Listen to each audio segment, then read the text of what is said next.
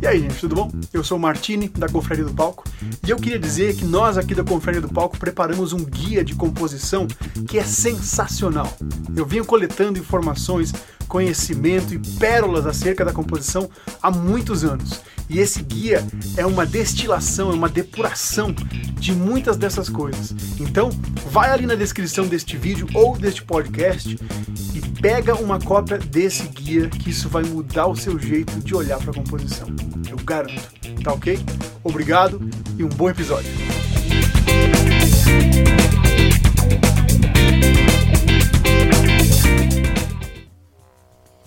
Fala, gente querida. Eu sou o Martini e esse daqui é o Converso.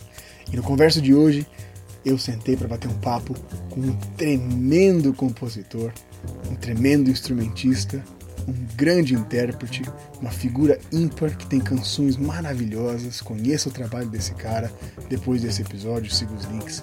É, e eu tive o prazer de ouvir ele ao vivo uma única vez e eu não estava pronto para o que eu ia ouvir. As canções são de um poder impressionante. É, ele tem uma, um bom gosto e uma delicadeza com o lirismo e com a, com a música que ele produz, que é um negócio raro de encontrar. No converso de hoje, Lucas Madi.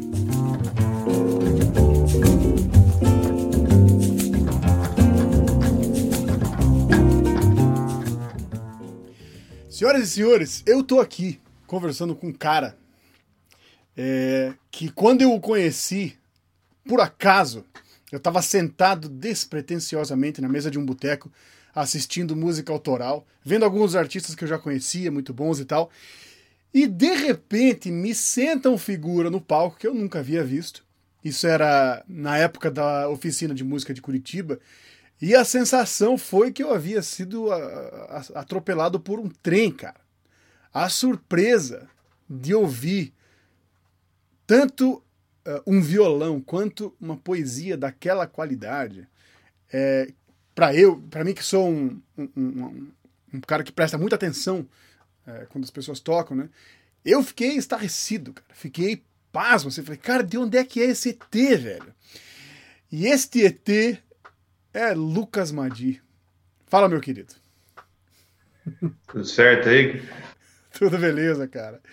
Cara, eu preciso saber de onde é que você vem, criatura.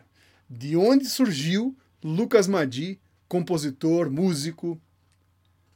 É Lucas Madi. É Lucas Madi? Madi. Lucas Madi. tudo bem, mas tudo bem, não tem problema.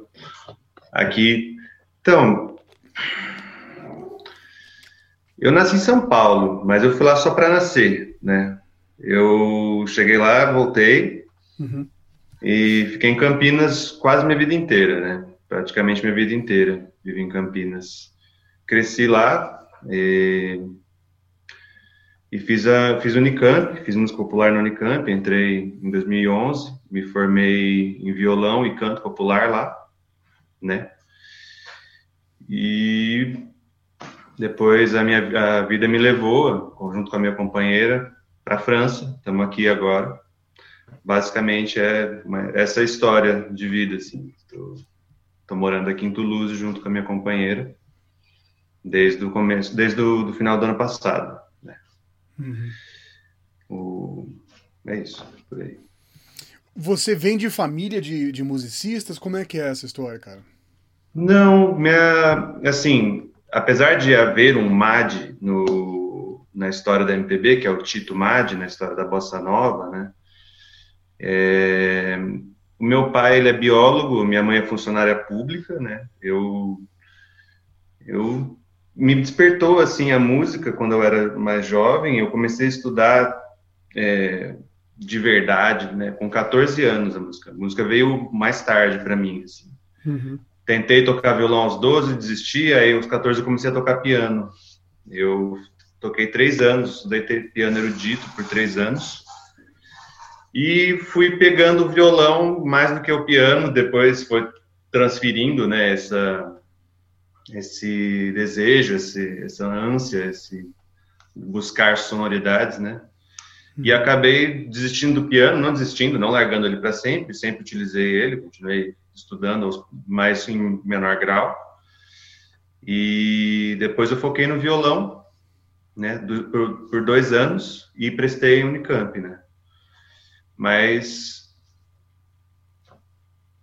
veio uma, uma ânsia, assim, de buscar sonoridade, de entender e, e o que me move hoje é o estudo, né, da, da, música, o que me move hoje é o estudo de música mesmo, tipo, de, é, do, do, da relação que o, que o autor-compositor tem com o violão e com, e com, com si mesmo, né?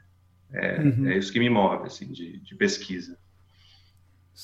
Então tem uma, tem, uma, tem uma veia acadêmica forte, assim, no seu, no seu, no seu laço emotivo aí com a, com a questão da música. Eu acho que tem uma, tem um, um desejo de saber, não sei se é acadêmico, vamos dizer Sim. assim, mas é, tipo, escrever uma tese sobre aquilo, mas é um desejo de entender como funciona e como as pessoas se relacionam dessa maneira, com, sei lá, eu uma coisa que eu gostava de fazer durante a minha graduação, durante as minhas férias da graduação, eu escolhi alguém que eu admirava, sei lá, de trabalho, e aí eu ouvi a obra inteira do cara, da pessoa, e selecionava as músicas que eu queria tirar, entender o violão em relação ao que ele estava fazendo com a voz e tal. Fiz isso com o Milton Nascimento, fiz isso com o Chico Buarque, fiz isso com o Gilberto Gil, fiz isso com o Ginga, entendeu? Você ouviu a obra inteira? Não, eu vi o que eu tinha à disposição, né? Daquelas Sim. coisas, procurava na internet as coisas, ia escutando todos os discos, ia selecionando as músicas que me interessavam, que me chamavam mais atenção, sempre guiado, guiado por essa, por, pelo gosto mesmo, assim, porque o que que te, que que te atrai musicalmente, sabe? É uhum. Por aí. Sim. Cara, que maneiro. Então você, você é um, a tua curiosidade é insaciável, então, né, cara? É, tem muita gente no mundo, né? Pra... A vida é curta, né? Não acaba, né? É, é, é por aí. Esses dias atrás, a, o, a, o Spotify faz aquela, aquela retrospectiva, não sei o que. Ele manda, mandou um e-mail para minha, minha conta lá, é, para me dizer como é que estavam os meus hábitos de escuta e tal, né? E aí, cara, eu fiquei assustado, assim, porque ele falou: ah, esse ano você ouviu 900 e não sei o que artistas novos. E eu, assim, que? 900 artistas novos, cara? Eu não, eu não sei contabilizar isso, eu não fico lá procurando os caras, mas é, eu fui exposto a 900 artistas, que, que dirá músicas que esses caras. Então, assim, que nem você falou, cara, o universo é ele é, ele é quase que. É que nem o Einstein falava, né? Ele é finito, mas não tem fronteira, né?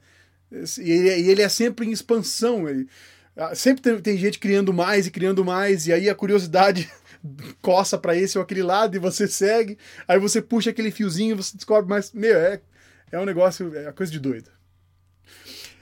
Tu consegue, tu consegue localizar um momento na tua história, assim, que, que rolou um clique ou foi mais uma coisa processual? Assim, tipo, cara, eu quero compor. Eu, eu quero virar compositor. Ou foi meio que passo a passo, assim? Cara, eu acho que desde o começo, assim, quando eu comecei com. Essa curiosidade começou com o piano, né? Quando eu comecei a estudar o piano, a gente, eu fui começando a estudar a teoria por trás da, de como a gente encara a, a música, né, ocidentalmente falando, né? E sempre que eu me, me esbarrava em alguma coisa que eu, era nova para mim naquele momento, eu tentava brincar com aquilo. Né? Uhum. Então a curiosidade vem dessa brincadeira com os elementos que você conhece, aquilo que você procura, né? É, sei lá, quando eu esbarrei com o campo harmônico, eu vou tentar fazer uma música agora que use todos os acordes do campo harmônico. Vamos lá, vamos brincar disso. Então é um pouco, um pouco nisso que vem o compositor musical, né? Sim. E as letras vieram é, também, assim, tipo, eu lia muito poema, lia muita, é, muitas poesias que tinham métrica, é, eu, é, metrificadas e tal. Então, a, a, coisa da letra entrou mais por esse meio, assim, mais pela poesia do que por uma letra de música. Depois eu fui entendendo as diferenças e tentando casar as coisas, mas foi no processo de aprender o instrumento, já, já fui aprendendo a, a, mexer com as coisas, né? A gente vai brincando com os elementos. Acho que é mais nessa, nessa pegada que surgiu o compositor dentro de mim, né? Uhum.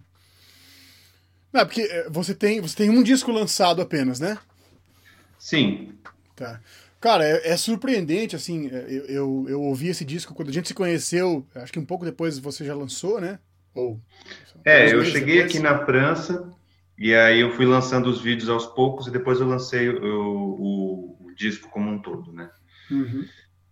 Mas é, é o, eu lancei agora as coisas só por uma questão de maturidade, eu acho. Assim, tipo, ah, agora eu acho que eu estou com um trabalho maduro que eu consigo mostrar para as pessoas, entendeu? Uhum. Eu sou um compositor lento. Eu componho lentamente, né? Uhum.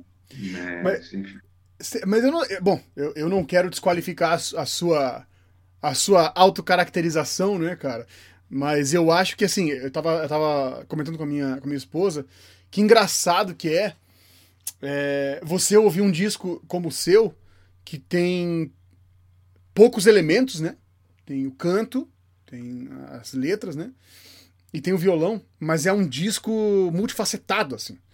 Você vai de uma música para não é, não é assim, quando você senta para ouvir um disco de choro, parece que as 10, 12, 15 faixas lá, na terceira, quarta faixa você já tá assim, hum, tá, é chorinho de novo.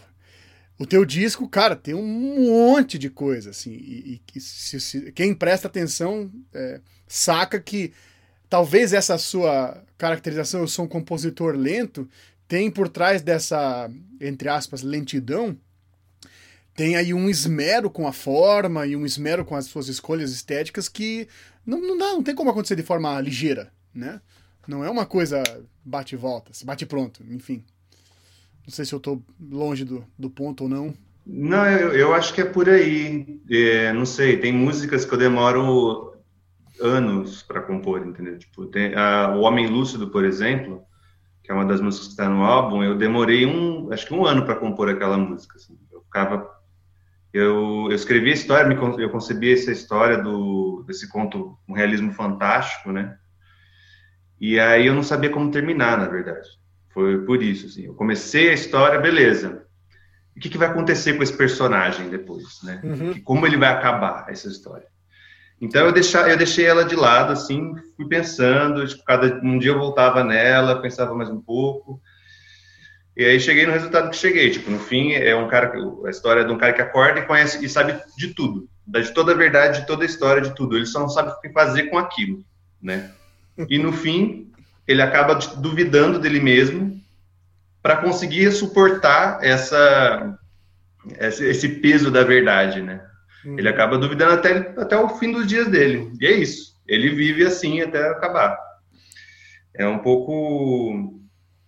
É um pouco. É, essa questão da lentidão é um pouco na, na, no que o Dorival Caymmi tinha nas músicas dele, sabe? Ele queria encontrar aquilo. Não, mas não na questão da simplicidade só, assim, também na simplicidade, que o Dorival Caymmi ele tem uma questão com, com simples, né? Tipo, as músicas dele soam como se fossem de de caráter popular, assim, nem, não, não se sabe quem fez ela. É, ele falava que o sonho dele era ter composto Ciranda Cirandinha, por exemplo, né?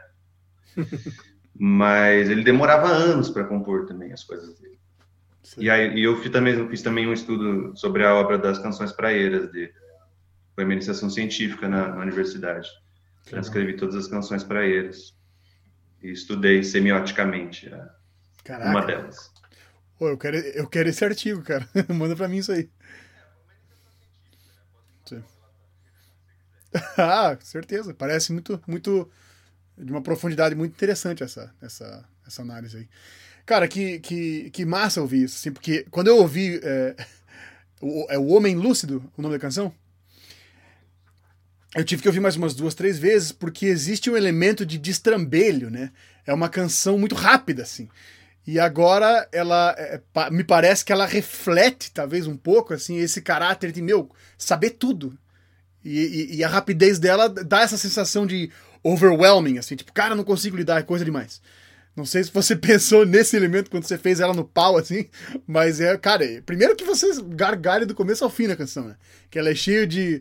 Ela é cheia de ganchos literários engraçados e, e inteligentes, assim.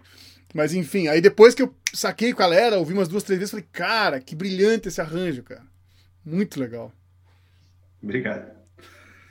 Ela É, demorou para fazer. Tipo, eu fui, eu fui pensando como é que eu vou introduzir, como é que como é que faz isso. Eu pensei, eu vou fazer um recitativo antes de começar a dar o punch, entendeu? Não vou começar direto.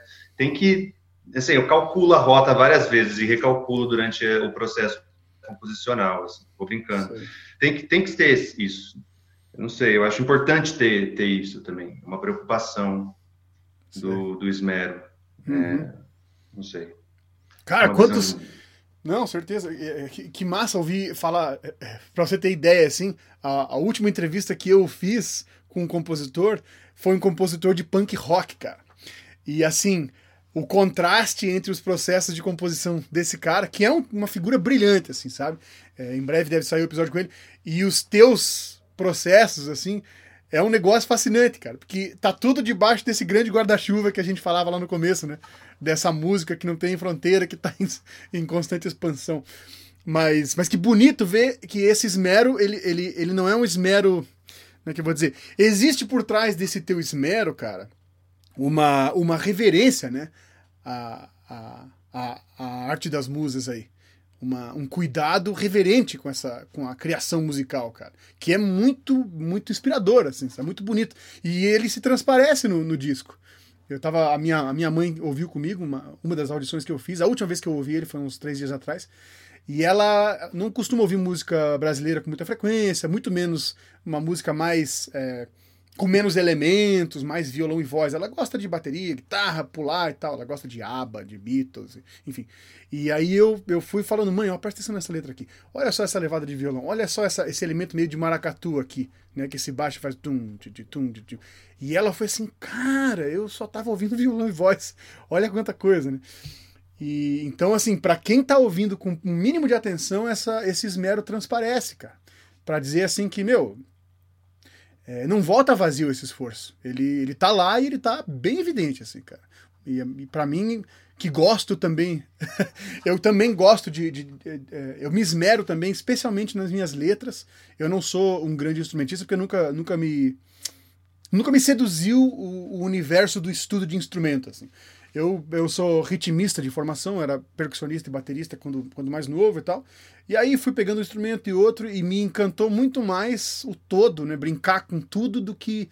Não, pô, esse instrumento aqui é isso que eu quero ser. Mas, mas eu, eu também passo anos, cara, com, com, com canções, digerindo.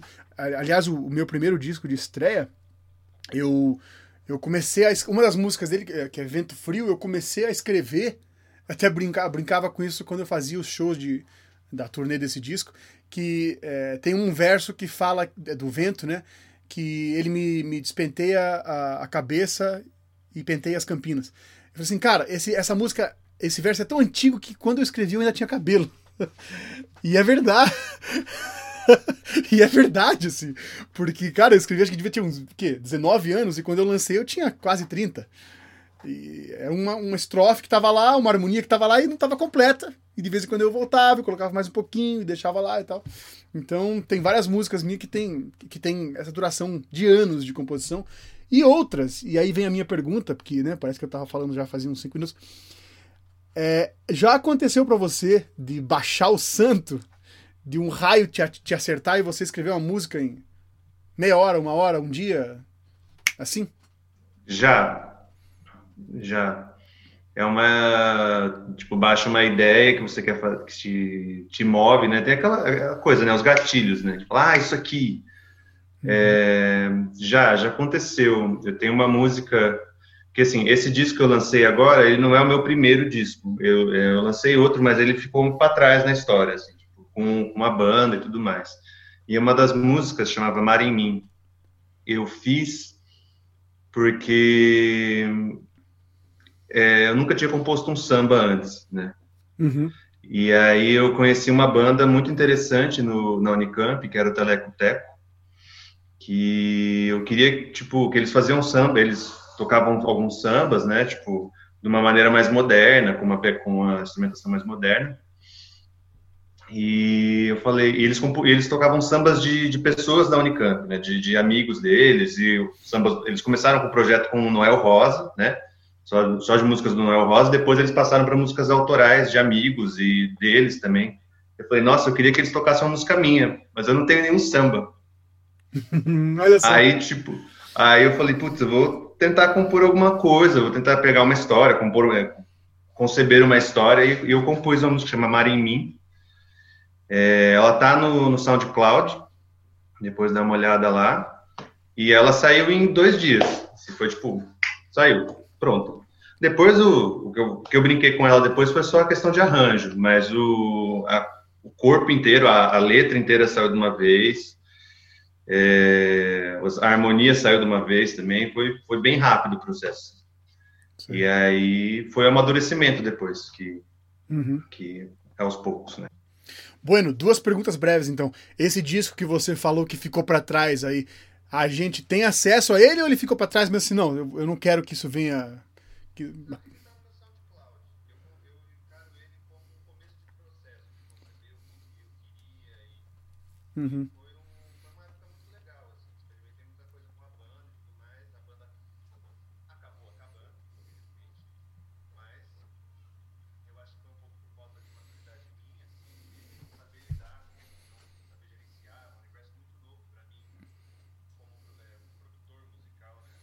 Uhum. Mas daí veio esse processo de tentar entrar numa outra composição de disco, outra forma, e chegou, cheguei no violão e voz, que é o jogo que eu já faço.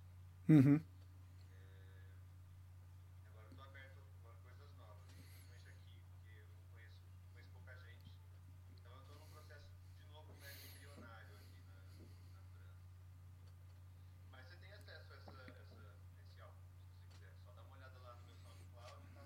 Não, eu vou.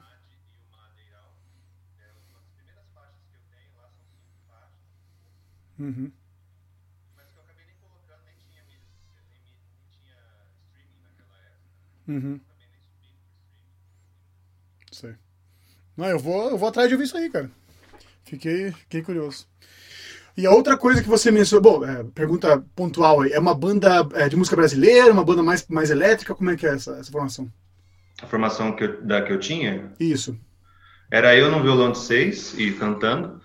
Tinha um baixo é, elétrico, tinha um saxofone, é, tinha uma guitarra elétrica também e bateria. Era um quinteto, basicamente. Sim. Então tinha essa roupagem meio moderna, meio flertando um pouco com o jazz, assim, também, mas é isso aí. Nossa. Bom, você descrevendo me dá, me dá uma curiosidade, assim, parece uma coisa super palatável, cara, super interessante para os ouvidos aí. Enfim, vou ter que esperar o episódio aqui acabar para poder ouvir. Cara, é, me conta uma coisa, para o término da canção, né? Que para mim esse é um dos grandes é, cismas, assim, é uma das grandes é, curiosidades que eu tenho quando eu pergunto para os compositores, né? Quando é que tá pronto? Quando é que tá bom, assim? O que que te faz decidi, fechou. Era isso que tinha, era isso que a canção tinha que dizer. Cara, eu não sei, é mais uma sensação. É uma sensação, inclusive física, assim, sabe? Tipo, você escuta a narrativa e a narrativa faz sentido. Pelo menos eu não. É, é mais uma questão dessa. Acho que a questão é a narrativa, né? Se, se a narrativa tem um começo, um desenvolvimento e um fim, para mim, essa é a canção saca? Tá, tá pronta. Você consegue sentir isso. Eu, eu não sei como descrever esse sentimento para você, mas ele, ele, ele é físico. Assim, é um negócio de acabou, tá aqui. Sei. Eu, eu nem sei como descrever isso. Assim, tipo, nem sei se minha resposta foi vaga também se falando nisso, mas é é como eu sinto as minhas canções. Assim, tipo, uhum. Eu tinha o que dizer, eu disse e é isso aqui. Eu mesmo que seja uma canção de letra curta, uma canção de letra comprida, as minhas letras normalmente são bem grandes, mas eu tenho algumas canções que têm letras menores e tudo mais, e tem as parcerias também que variam. Mas é, eu acho que vem muito dessa, dessa ideia, assim, tipo, se eu, se eu já sei muito bem, mesmo que seja um verso, saca? Cheguei nesse verso, acabou a canção. E a questão de arranjo musical, se é o que onde a gente está querendo chegar, tipo, de acabou, não tem fim, né? Tem também esse, essa possibilidade. Você pode falar, desisto. Né? Acabou, não tem mais o que mexer aqui, não consigo, não desisto, né? Você não, não, não termina, é nem mixagem, você não termina, você desiste. Né? É o Picasso que dizia que obra de arte você não termina, você abandona, né? É, é tipo isso, sim. Tá bom, já trabalhei bastante nisso aqui. Acho que agora as pessoas vão começar a entender que, que eu quis dizer. Tá aí. Cara, Joga pro mundo. Você falou que talvez a tua resposta tivesse sido vaga a respeito do, do término de canção, né? Eu acho que é, quando você, quando a gente está falando desse tipo de, de assunto, não existe uma especificidade técnica, assim, tem que ser vago mesmo. É, isso que você falou eu achei muito interessante, que é uma resposta corporal, né? É uma sensação corporal que você não consegue definir. E aí eu, eu, eu, eu me pergunto se, se não existe aí, porque para mim existe isso, tá? Eu vou falar como é que funciona para mim, assim. É, eu sou uma pessoa muito emotiva, né? É, eu sou uma pessoa que chora com tanta facilidade no cinema, por exemplo, que uma vez eu estava assistindo um filme com a minha mãe e eu estava chorando tanto no final do filme que a minha mãe, que é muito chorona, virou para mim e falou assim: Cara, você tá bem? Você então, eu sou altamente emotivo. Então, isso não quer. É, é, o comentário que segue agora não quer. não se refere à, à minha qualidade como compositor, mas mais à minha emotividade. Né? Muitas vezes, quando eu quando eu encontro dentro da canção que eu estou compondo aquilo, a verdade daquela canção, eu me, me, comove assim. E aí eu me relaciono com a canção que eu estou criando como como público. Aí eu, eu, eu, eu, eu tiro o chapéu de compositor e eu passo a ouvir aquela composição recém-nascida ali como como público. E aí o público em mim se comove. Aí é, não necessariamente as lágrimas, mas essa sensação corporal que você descreve, para mim é uma sensação, é uma, é uma emoção muito grande, assim. Eu, eu, eu, eu falo, eu, eu, eu penso comigo mesmo, cara, é isso. Fechou. Essa era a verdade da canção que eu tinha que encontrar, assim. É, é um pouco nesse, nessa... É um pouco nisso, assim, da verdade da canção. Tem uma das músicas do álbum que eu lancei, que é Chuva da Madrugada. Cara! É uma eu demorei muito tempo para fazer. Você vai decodificar ela? Porque eu tenho tanta curiosidade de saber o que ela quer dizer, cara. Quem é aquela pessoa com quem você está conversando? Que é muito bonito aquilo ali, cara. É, então. É, a ideia dessa música. Eu vou abrir o que, o que aconteceu, de onde veio a ideia dessa música. Oba. É uma história. Eu gosto bastante dessa história. É, meus pais se separaram em 2009, eu acho. Uhum. Se eu me lembro bem. E minha mãe ficou com a guarda, com a guarda das crianças. Né? Eu e minha irmã. E aí o meu pai se mudou para Aracaju em 2010. Eu estava no cursinho, né? E eu ficava com aquele negócio da sensação do, do, do filho que, tipo, é uma, é, um, é uma morte simbólica, né? Da falta da presença ali, né? Do, da ausência né? da, da pessoa física. Eu conversava com ele sempre, ligava para ele, mas aquela coisa da ausência física me incomodava, sabe? Uhum. Até que um dia eu fiz, eu comecei a fazer as aulas na Unicamp em 2011, né? E meu professor é, era o Ulisses Rocha, né? Do, não sei se você conhece o Ulisses, ele é um violonista, tal, bem bem conceituado, é, bem conceituado, enfim. E eu fazia aula em trio, né? Era eu e mais dois estudantes. E teve um dia que os dois estudantes faltaram. Ficou só eu e o Ulisses na sala, né? E aí a gente estava conversando sobre a vida. A aula dele era uma coisa meio conversando sobre violão e a vida e as coisas iam se misturando, né? E aí ele me falou, e eu falei, ah, meus pais se separaram. Ele falou, oh, também sou separado e a guarda das crianças está com a, com a minha, minha ex-esposa, né? E ele falou, e a coisa que mais me, me deixava tocado era quando eu acordava à noite, de madrugada, e eu esperava o meu filho entrar pela porta do quarto, assim, pensando que tipo ele poderia vir querer dormir comigo no quarto. E não, na verdade ele não estava lá. O filho estava em outro lugar, no outro espaço. E aí quando eu ouvi isso, eu fiquei pensando do meu lado, que eu era eu era o filho projetando o pai, né? Sei. Uhum. Então ele que me deu essa imagem é, que é muito forte para mim, bateu muito forte para mim, bateu muito forte para ele também, porque quando ele falou sobre isso ele desabou na minha frente ali. E eu tava lá, e aí o que eu vou fazer? Daí eu fiz, tipo, eu escrevi essa letra, né? Pensando nessa imagem do primeira parte, é o pai projetando o filho, né, que ele acorda durante a madrugada, esperando o filho entrar pela porta para dormir com ele. E a segunda parte é o filho, é a mesma coisa, só que é o filho projetando o pai para ir dormir com ele. A terceira parte da música é um, a, a não realização disso, né?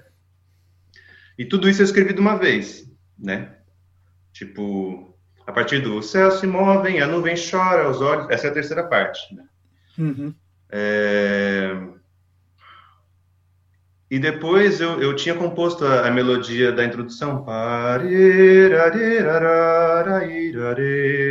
só como instrumental, né? Uhum. Eu escrevi, é, eu escrevi o, o, poema, daí eu musiquei o poema, né? Essas duas partes. Uhum. E aí eu não estava contente, porque não tinha acabado a canção, sabe? E ela já estava gigante, né? Já estava uhum. grande pra caramba. Uhum. Eu falei, putz, Aí depois de muito tempo, assim, eu tava cantarolando a melodia e veio a última parte. Veio a, a letra da última parte. E vai dormir agora no acalanto de adeus. Que aí sou eu projetando meu pai, falando para ele dormir bem, que daqui a pouco eu tô indo lá. Eu vou, vou encontrar com ele, porque eu fazia esses voos para Aracaju, de vez em quando.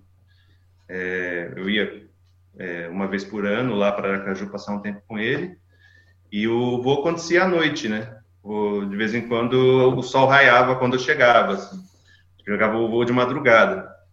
E então essa essa coisa do de chegar e ver o pai e falar, nossa, que bom que você está aqui, que bom que a gente se viu. Então é uma canção que eu fiz para meu pai, né? E fiz pensando nessa imagem que o Ulisses me deu. Eu tenho que agradecer muito a ele por essa imagem e por essa inspiração, essa essa coisa que veio. Né? Eu gosto muito dessa música. Então, essa é a história da, da chuva de madrugada. É o, a relação pai e filho, na verdade. Que, cara, que, nossa, essa canção ganhou uma nova dimensão para mim, assim. Eu me lembrei é, de, uma, de uma pérola que eu descobri há poucos anos atrás, é, Voz de Mágoa, do. Acho que é do Danilo Caime com o, com o Paulo César Pinheiro, que num dos versos dela. É, bom, a música inteira é genial, mas ela. Ela ela educou muito do meu gosto por músicas tristes, assim. Porque as pessoas ficam assim, pô, Martini, para de ouvir música triste, que coisa horrível, fica para baixo, não sei o quê. E, é, e tem um. Cara. Cara, eu, eu até tenho que me segurar, porque, meu, 60% do meu output de compositor é uma coisa assim, meio tristonha, assim, meio. E essa música é, tem um, uma estrofe, um verso dela que fala assim. É, como é que é? é é, con... é, feliz a voz do vento, é contente a voz da água, mas o meu contentamento sai de mim com voz de mágoa. E o, o verso final dela é brilhante. Ele fala assim: todo canto, mesmo triste, ameniza a dor do mundo. E é, é brilhante isso, assim, sabe? Porque nessa exposição, né? Porque o compositor ele é, ele é um expositor de si mesmo. Não tem como a gente esconder nossas dores, né? Mas nessa, nessa exposição de todas essas dores e essas ausências de que você fala, que o Ulisses também expôs, e que certamente o teu pai sente do jeito dele, né? É, cara. É, depois eu mostrei essa, essa música pro Ulisses, mostrei pro meu pai, os dois desabaram na minha frente de novo, né? Como então, não, né, cara? é isso aí. E toda vez que a gente chora, parece que tem algo que melhora, né? nessa. É, é, é, uma, é uma sessão de terapia, né? Vamos dizer assim. É, uma, é terapêutico o processo, né? É uma coisa meio assim. É, até porque, cara, tem, tem, um, tem uma. Para mim, por exemplo, eu, eu, faço análise já, psicanálise já faz alguns anos, e tem uma coisa muito forte, assim, da psicanálise é, dentro da minha, da minha composição, sabe? E aí depois eu faço aqueles. É, eu levo a minha canção pro divã e eu descubro coisas que eu escrevi que fizeram um sentido intuitivo para mim que eu não sabia do que se tratava, assim. E aí eu vou lá, depois de algum tempo, ou depois de algumas sacadas que eu tive no, no divã, e eu vou, olho pra minha letra e falo, caraca, olha o que, que eu falei aqui, olha o que, que eu escrevi aqui. Então, certa, a terapia certamente está presente em quem escreve e quem ouve também, né, cara? Sim. É do subconsciente, né? O negócio vai, vai fluindo, né? Tipo, é muito louco. É. Qual foi a sua, a sua primeira canção, cara, com letra? Tu te lembra? Primeira canção com letra foi no colegial. É, se chamava Blues do Pedinte de Ônibus. me fala que você tem isso gravado, cara. Não, não tem isso gravado. Não vou gravar. Não se preocupe. não vou, não vou fazer isso. Não se preocupe. É. Mas é, falava das, das mazelas, gente de ônibus, era um blues, então era uma coisa meio comédia, meio. E como eu estava iniciando os estudos no violão, assim, então as harmonias mais simples, né? Mi maior, aquela coisa, né? Mi maior, lá com sétima, si com sétima, rolou um blues, entendeu? Pronto. Aí você escreve, é, vai, vai indo. É, mas essa foi minha primeira composição com letra, né? Tipo, uhum. eu falei, agora eu vou escrever, vou pegar uma letra e vou fazer um negócio, vou brincar de fazer canção, né? Uhum. Que massa.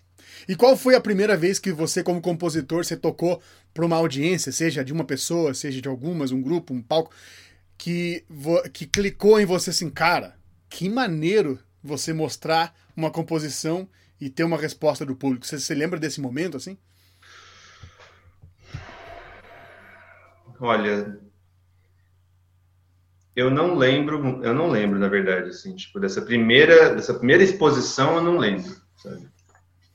Mas uma coisa que me impactou bastante é, foi o circuito dos festivais de canção que eu comecei a fazer antes de vir para cá, né? Uhum.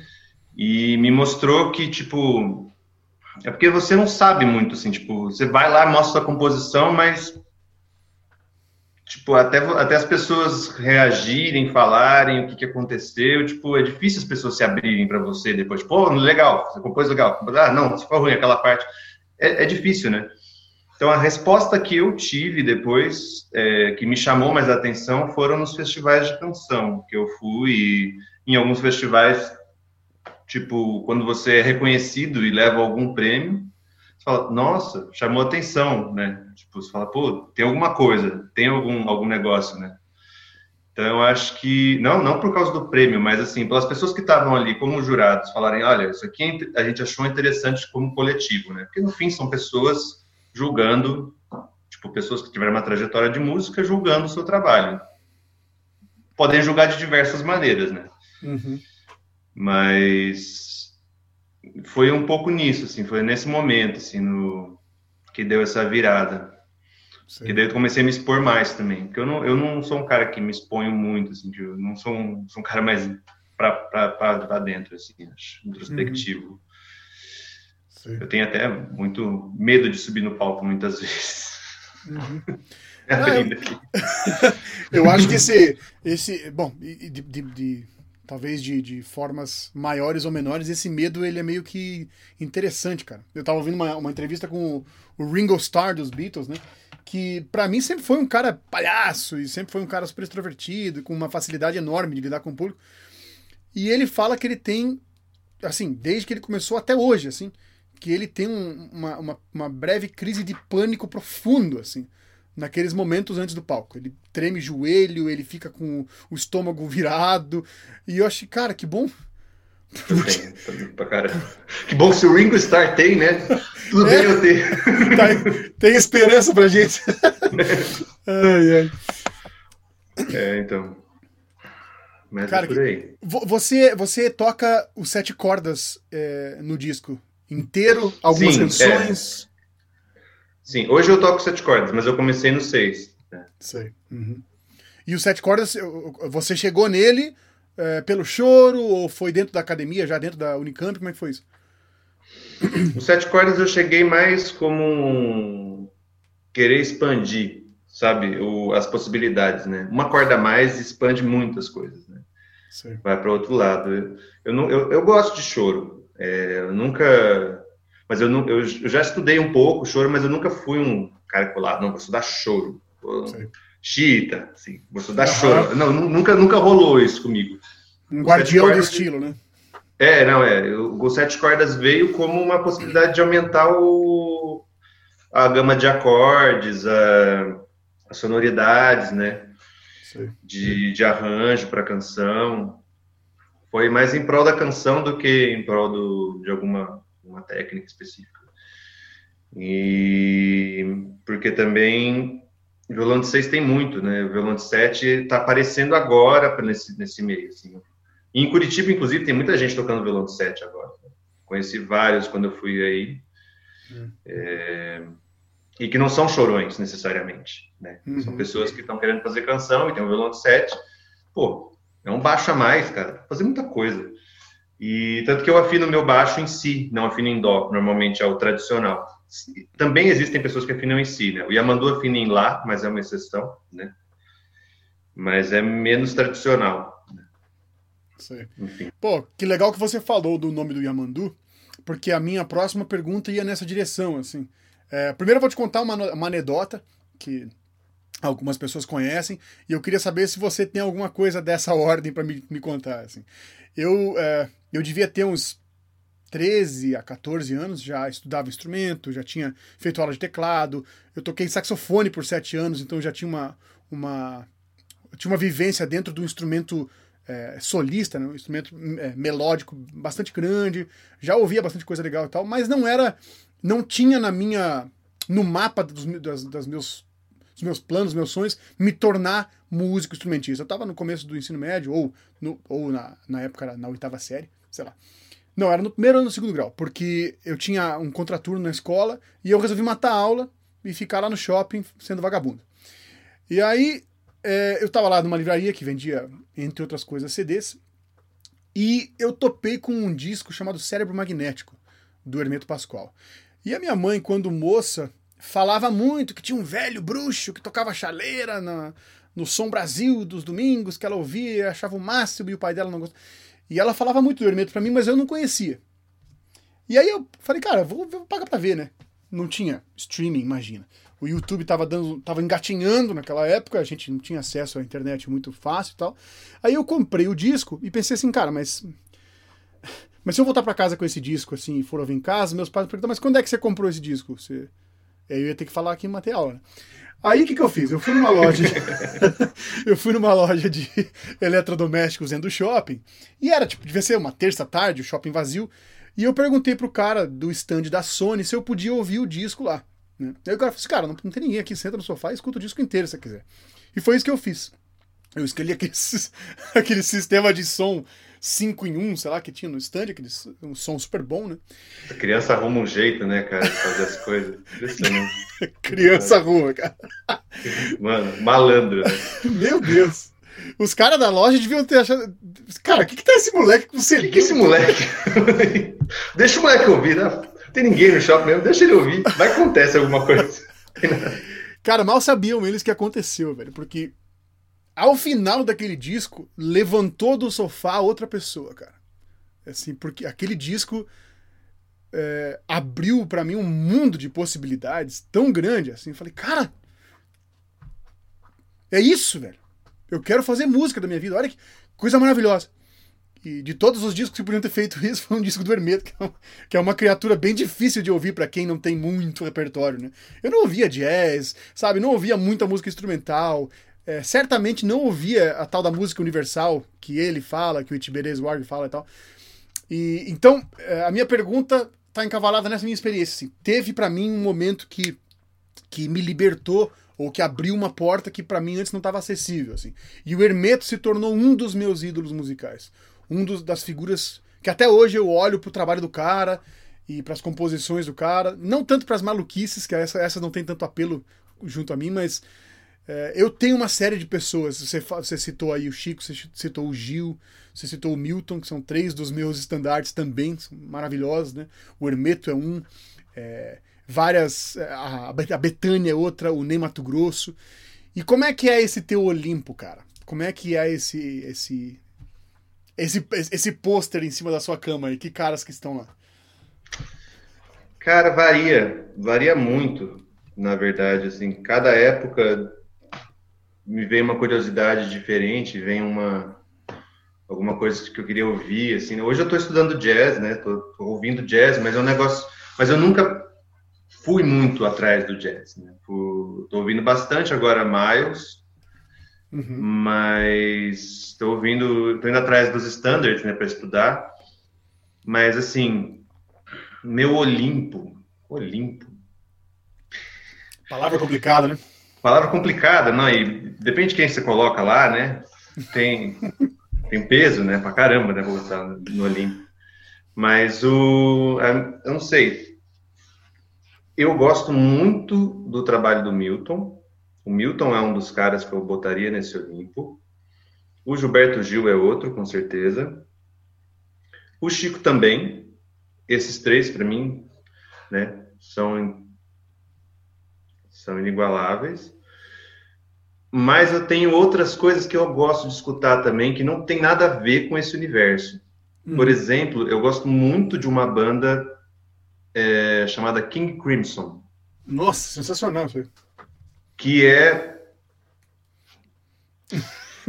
é um prog. É um prog retardado prog, da cabeça. Retardado, não. É frito, frito, fritura na cabeça, assim, o tempo todo. Eu adoro, adoro as músicas dele.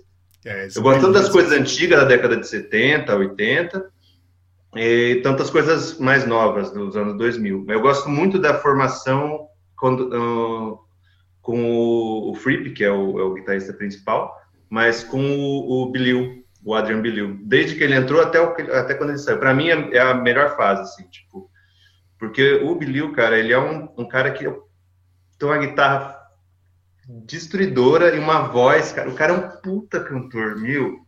Super, nossa, super elástica a voz dele. Ele faz o que ele quiser. E isso é muito legal, assim, tipo, eu, eu, gosto muito disso e das concepções de contraponto dos negócios, harmonia, vem um negócio que vai para outro lado, assim, que não tem, não é uma coisa bonitinha, assim, tipo quadradinho. O bagulho é destruidor. Eu gosto muito de prog, assim, também. É, então, no, no, Olimpo não cabe tanta gente, assim, tem, tem que... Então, vou escolher o com Crimson, mas eu escuto Gentle Giant também, por exemplo. Yes! É, yes, eu gosto do Yes também. Escuto algumas coisas do Jethro Tull, mas poucas, não tanto quanto King Crimson, por exemplo. Uhum. Frank Zappa. E, cara, eu gosto de música do mundo também, sabe? Tipo, músicas de outros lugares, que não tem nada a ver com isso, sabe? É, música árabe, vou escutar música árabe atrás dos, dos caras, sei lá. É, e vai, porque cada lugar que você encontra uma música daquele, daquele povo, daquela. É uma concepção, é um universo, né? E tem significado para eles, e tem profundidade. Então, estando aqui na França, por exemplo, eu estou indo atrás de músicas da região daqui, Occitane, que é a região do sul da França. Então tem muita coisa diferente, né? O, é um, aquela, aquela coisa, né? Cada pessoa que você conhece é um universo, né? cada um traz um, um amontoado. Então é, é a coisa da curiosidade, né? Que é insaciável, que vai. Se você pira naquilo, você vai e ainda não tem fim, porque é finito, mas é muito mais do que uma pessoa consegue aguentar, né? Enfim. No Olimpo vai esses caras, que são principalmente o Milton, principalmente o Milton. Milton é um cara que mudou na minha concepção de, de som, assim, ouvindo as coisas dele. Mais no começo da, da carreira dele. Assim, né? O Minas, o Gerais, o Milagre dos Peixes. Uhum. Essa, é a, essa é a estética que eu curto deles. Assim, caramba. Cara, sabe que você falando do, do, Milton, que é um dos caras que, que até hoje me dinamita assim, as minhas, minhas concepções de harmonias, de, de música brasileira, né?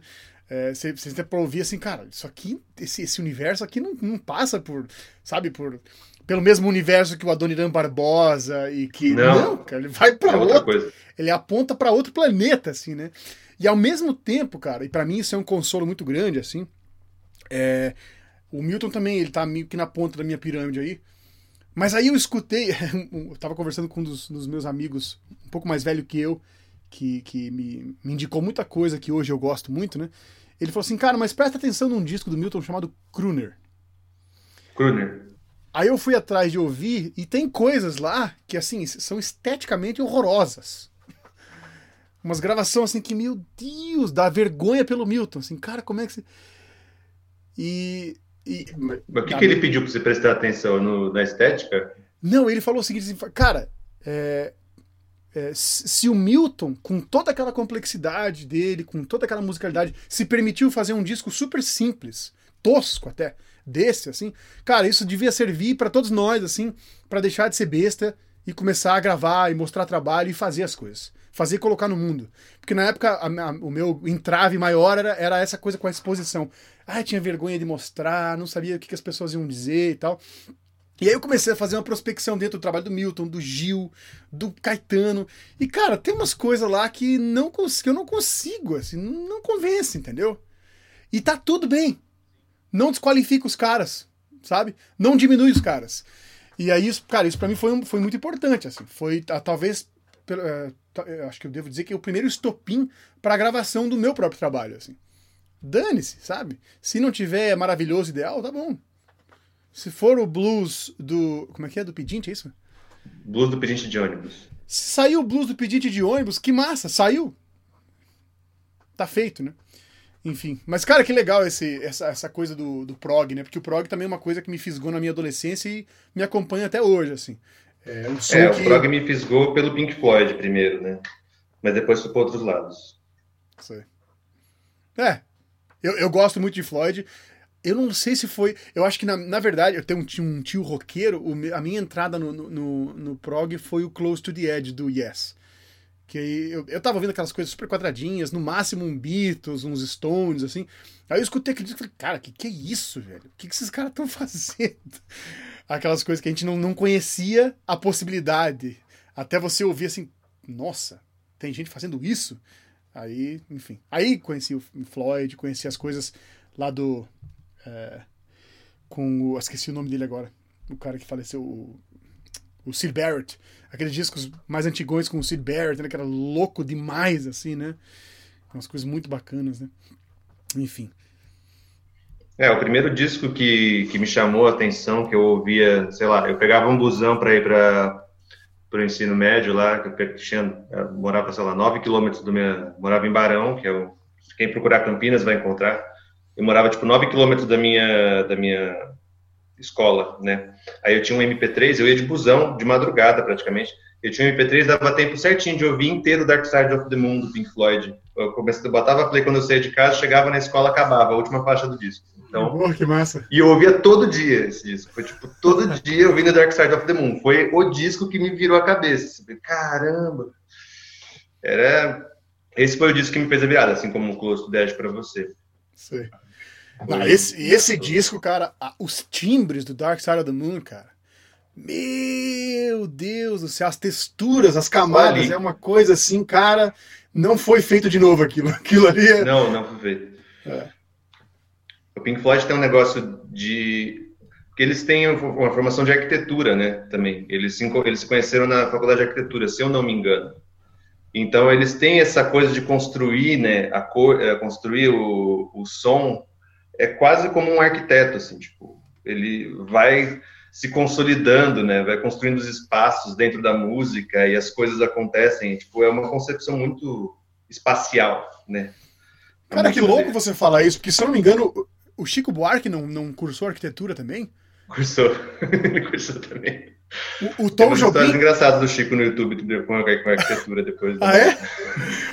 E, e para tornar mais engraçado ainda, um dos, um dos arquitetos mais consagrados não, do Ceará... são engenheiros, desculpa. Engenheiros? São engenheiros, não sei. Engenheiros. Tá, por aí, por aí.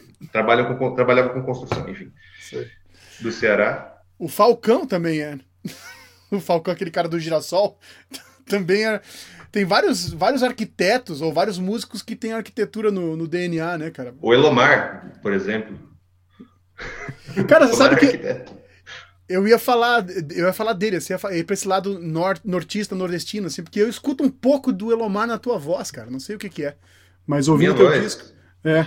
Cara, eu conheci bem tardiamente o Elomar, na verdade, mas depois que eu conheci ele, aquela coisa, né? Depois conhece, vem arrebata, né? Tipo, puta, né? Devia ter conhecido antes esse cara. É. Mas é um negócio que me veio há pouco tempo, na verdade. Eu comecei a transcrever as coisas dele de verdade quando eu cheguei na França. Foi tipo, nossa, vou procurar as coisas dele aqui saca? Uhum. Ah, e, cara, ele é, ele é outro maluco, né, cara? Ele escreve, escreve música de 250 anos atrás da tradição portuguesa e algumas coisas. Meu, é muito doido. O Elomar é. Muito doido. Maluco.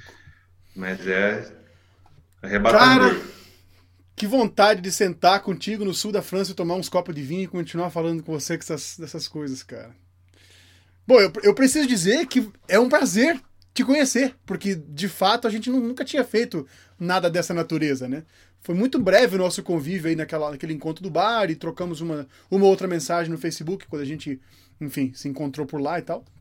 Mas, cara, muito obrigado pelo teu tempo, obrigado pela, pela, pela sua generosidade aí de dividir com a gente tanta coisa. É, e tamo junto, cara. Tamo junto. Tamo junto. Obrigado mesmo. Nem toquei nada, né? Pô, você podia tocar uma, né, cara? Você faz uma pra gente? Da sua, da sua escolha aí. Cara, eu vou tocar a primeira do álbum, acho, então. Que eu, que eu lancei esse ano, né? É, que é Turbilhão. Essa música aí tem um pouco. É, dá para falar um pouco sobre como eu componho também dentro né, do, do violão, que é muito importante.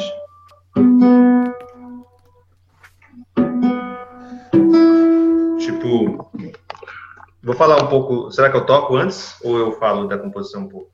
Tu escolha. Essa música eu fiz quando eu estava to tocando e tirando muita coisa do Ginga, né? Mas ela começou como uma peça de violão solo.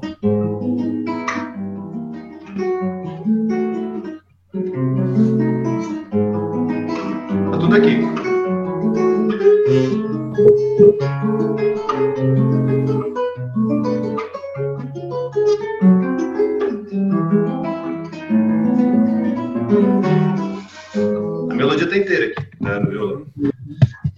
E aí eu coloquei a letra, né? Depois fui tentando, fui metrificando a letra e tentando colocar uma narrativa que funcionasse dentro disso. Então a letra surgiu mais por causa da música do que pela letra em si. Mas e com essa música eu fui para vários festivais na, da canção no ano passado. É, e foi bem legal, assim, tipo, essa música me trouxe bastante coisa, né? Sim. Bastante vivência. Vou tocar.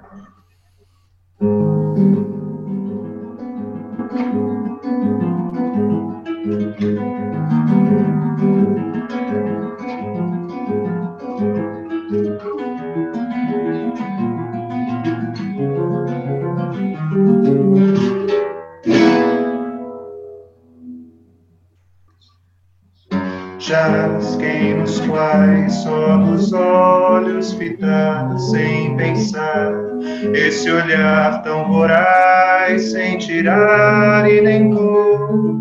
E quem jaz neste par não tem paz, pois o amor não deixa, seja qualquer um que for. Sente a cor, o calor que te cresta ao torpor ficar nesse mar, derivar sem ter voz. São dois sóis, dois anzóis a piscar, outro olhar adentro, centro de um turbilhão a girar, girar, girar, girar, girar, girar, sem parar a girar, girar, girar, girar, girar, girar, sem razão a girar, girar, girar, girar, girar girar, girar, furacão a girar, girar, girar, girar,